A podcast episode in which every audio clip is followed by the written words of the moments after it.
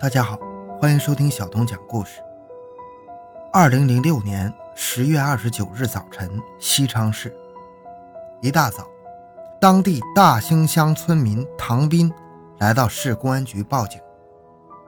民警同志，我舅舅一家已经失踪好几天了，说什么也联系不上，你们能帮我找找吗？民警刚开始只是按部就班的询问，但是越聊越奇怪。原来，唐斌告诉民警，他的舅舅张显能一家四口以及张显能女儿的男朋友吴仲涛一共五个人，在十月二十四日失踪了，到现在无论如何也找不到踪迹，整个家族都非常着急。五个人离奇失踪。这是一件怪事儿。一般而言，很少有一家一户突然失踪的道理。更加令警方惊讶的是，失踪的五个人情况可以说是各种各样。一家之主张显能和崔春琼两口子四十多岁年纪，有两个孩子，分别是儿子张健和女儿张菊，再加上女儿的男朋友吴仲涛，五个人要阅历有阅历。要体力有体力，看样子不会出现问题呀。但是连续五天踪影不见，确实是让人担心呢。欢迎收听由小东播讲的《西昌系列杀人埋尸案》。回到现场，寻找真相。小东讲故事系列专辑由喜马拉雅。独家播出。当地的公安机关成立了专门调查组，围绕一切可能与失踪人员有关的疑人疑事进行全面调查。然而，调查的结果更让人疑惑：失踪人员均没有发现离开西昌外出的迹象，而从调查的结果看，又不像是灭门惨案。因此，十一月十七日。州公安局召集西昌市公安局和刑侦、技侦等部门会审该案，初步判断极可能是一起恶性的预谋杀人案。随即，一个由数十名警察组成的“二零零六幺幺幺七”专案组成立了。专案组依据围绕失踪事件和失踪人员开展调查走访，掌握的信息作出判断，发现了非常多的疑点。首先，这五名西昌市人都住在市区内，之前也没听说过他们在别的地方有住处。但从十月二十日开始到十月二十四日，五个人却分批的失踪了，而且都没有带衣物和生活用品。奇怪的是，他们的亲属对其去向均不知情，尤其是四十八岁的张显能，他有一位八十三岁的老母亲与其共同生活。但他外出前却没有做出任何安排，这实在是不符合常理。因为张显能对他的老母亲一向是很孝顺的。更不可思议的是，五个人失踪后手机都没法正常联系。一个人手机可能没信号，可是五个人手机都没信号，这不可思议呀！警方对五个人进行了认真调查，发现他们与别人都没有明显的矛盾冲突和债务纠纷。就此排除了五个人外出避祸躲债的可能性。此时，有经验的侦查员在会议上提出，这五个人很可能已经遇害了。这从很多异常之处可以看出来。第一个异常之处，十月二十三日，有人用张建的手机向张建的工作单位西昌市电视台请假，称张建因为阑尾炎在德昌县。住院医治，警方来到德昌县调查，走访了所有医院，也没有发现长得像张建的人曾经住院。第二个异常，十月二十六日，亲属拨通了张显能的手机，接电话的人自称叫王强，说张显能一家向其借了二十五万元，到上海做生意去了。经过查证，这完全是子虚乌有啊！可是再打过去。却没人接听了，手机也很快关机。多人相继长时间失踪，而其亲属均未被敲诈勒索财物，电话接通却不是本人接听，所谓的去向经查证都是假的。种种迹象表明，有人在故意遮掩失踪事件真相。专案组推断，此案极可能是一起恶性的预谋杀人案，并进一步推理，作案人应与失踪人员很熟悉。侦查员通过走访发现，没有任何邻居和亲友发现张家与陌生人接触，也没有听到异常响动，因此。作案人应该是以和平的方式叫走了张家人，因而未惊动其他人。而且警方调查了好几天，至今没有发现失踪人员的去向，也没有发现犯罪迹象。这说明作案人的手段十分隐蔽，不是陌生人所能够实现的。专案组对一百余名失踪人员的社会关系和有过交往接触的人逐一进行摸排梳理，从中查找与五名失踪人员在失踪前有过交叉接触的人。最终认定，嫌疑人张建华有重大作案嫌疑。张建华，男，汉族，一九六四年出生，西昌市人。此人曾经受过打击处理，是劳改释放人员，很明显有犯罪经验。从二零零六年九月起，张建华与失踪人员张显能违法倒卖烤烟，与其家庭成员来往密切。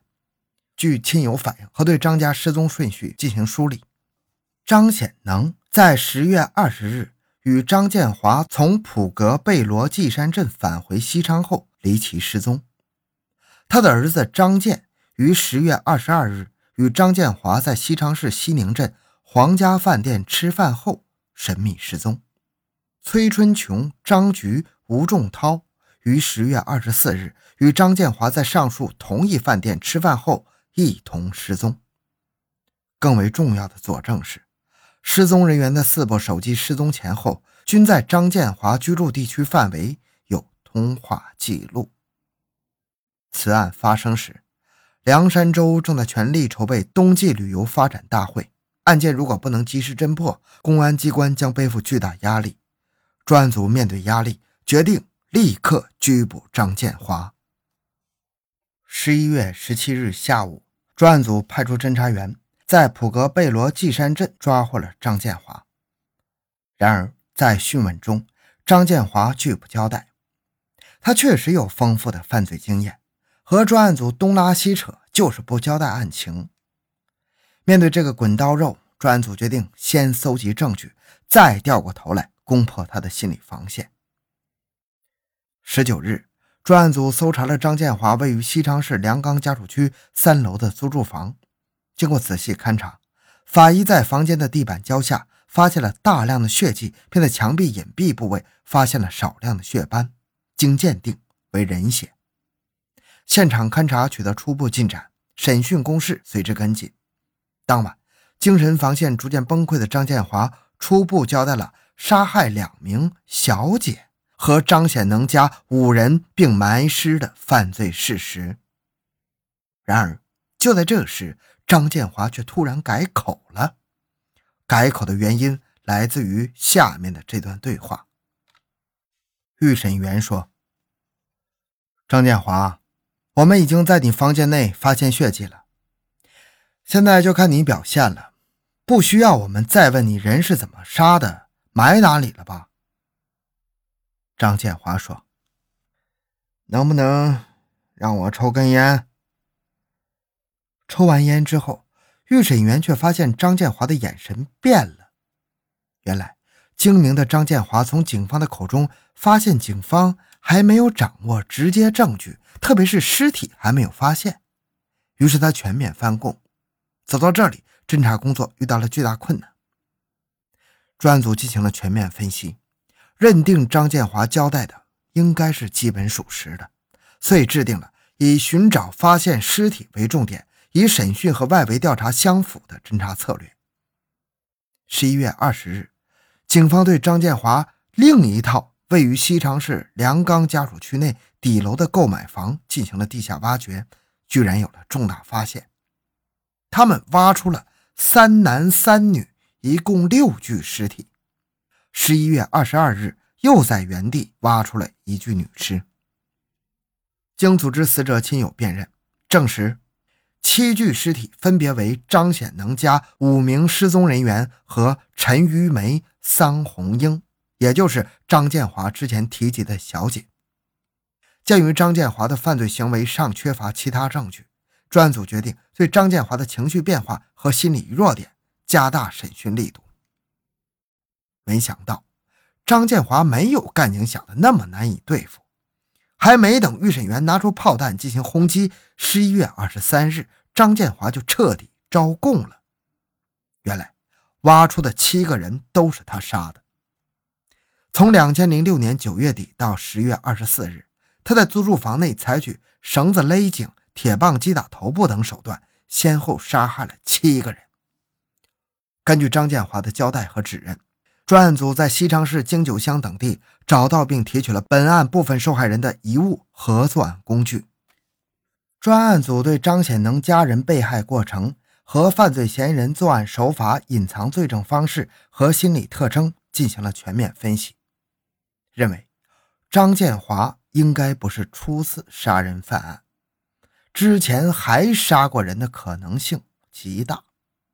这是因为，如果初次杀人，绝大多数人都会长时间处于惊恐状态，需要相当长的冷静期。可是张建华却连续杀人，丝毫没有影响，实在不可思议。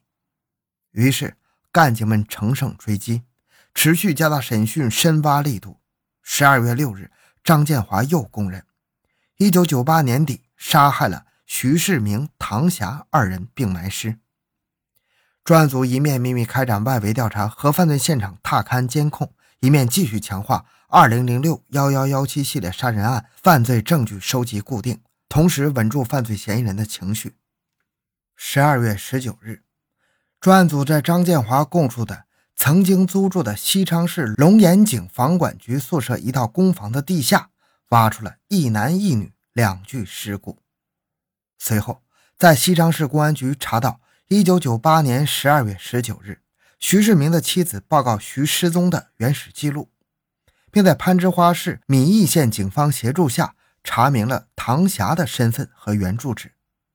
十二月二十五日，专案组组织被害人亲属辨认埋尸现场提取的物品，认定就是徐世明、唐霞生前所穿的衣服和随身携带的物品。至此，专案组经过一个多月侦查。以失踪案件调查为切入点，全面突破了涉及七案九命的特大系列杀人案，查证了犯罪嫌疑人张建华先后单独作案七次，杀害九人的作案事实。那么，张建华为什么杀死这么多人呢？这要追溯到一九九八年。那一年，张建华和徐世明和唐霞两人合伙做天麻生意。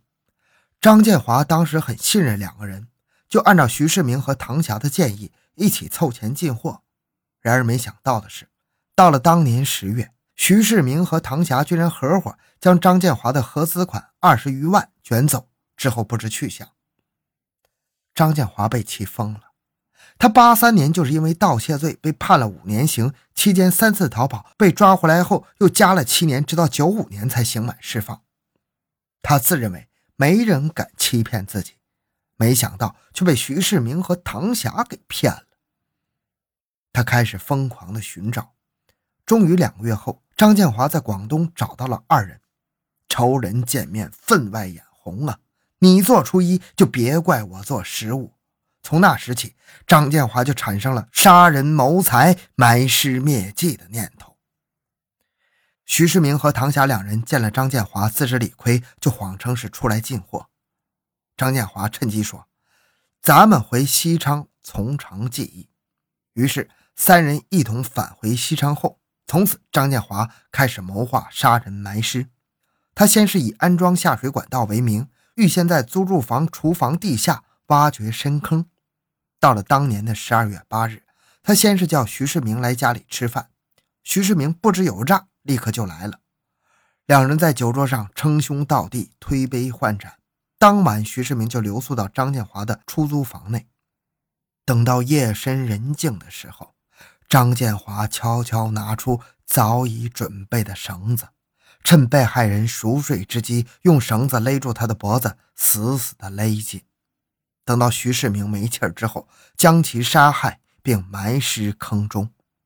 第二天，他如法炮制，将唐霞骗到家中留宿，再次用绳子勒紧，将其杀害并埋尸坑中。之后，张建华又雇请了工人重新打好水泥地面，彻底掩盖了犯罪痕迹。杀死两人之后，受害人家属也曾经来派出所报案，但是警方没有重视，导致了八年后他又一次做下了惊天血案。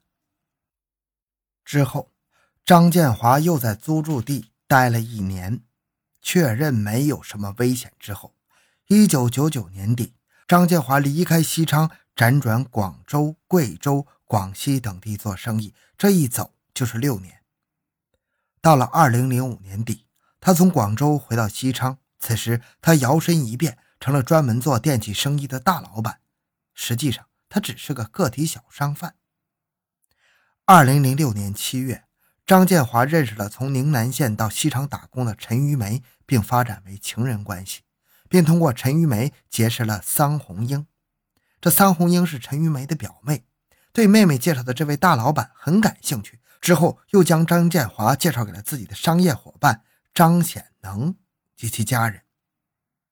刚开始，张建华并没有起杀心，但他后来发现自己的情人陈玉梅和张显能不清不楚啊。到了二零零六年八月，张建华便开始同陈玉梅和张显能二人倒卖烤烟。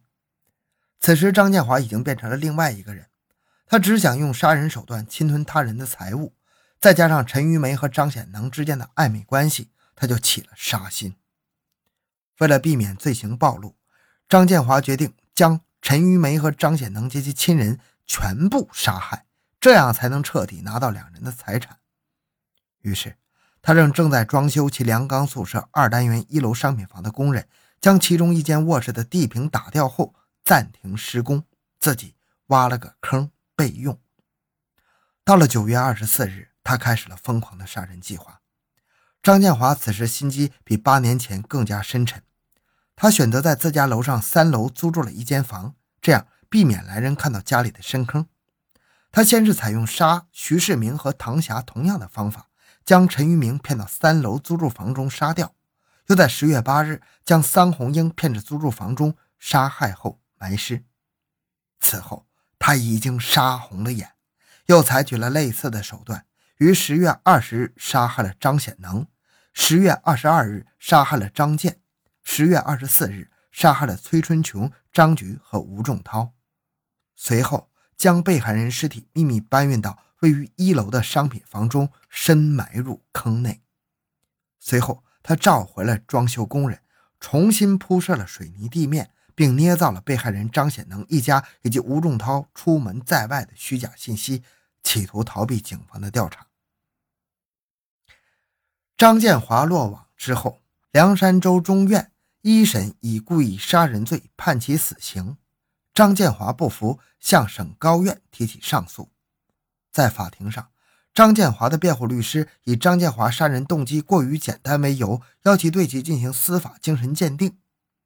省高级人民法院经审查认为，张建华作案动机明确，作案对象特定，杀人后掩盖罪行，而且连续杀人，在具体实施犯罪过程中有预谋、有计划、有步骤等。省高院对律师提出的精神鉴定要求未予批准。二零零七年三月四日，冷血杀手张建华站到了省高院的被告席上，省高院作出终审裁定。张建华死刑，剥夺政治权利终身。好了，这个案件讲完了。小东的个人微信号六五七六二六六，感谢您的收听，咱们下期再见。